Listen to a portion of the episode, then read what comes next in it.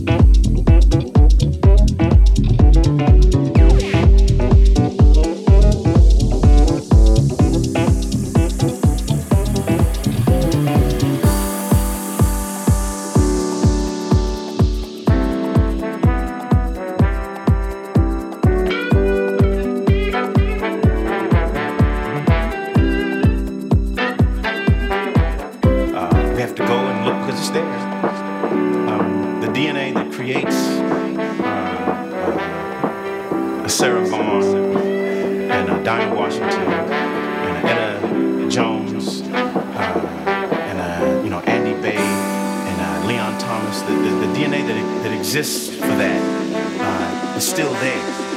We have just have to be thoughtful as as as musicians, as a community. Uh, we have to go and look because it's there.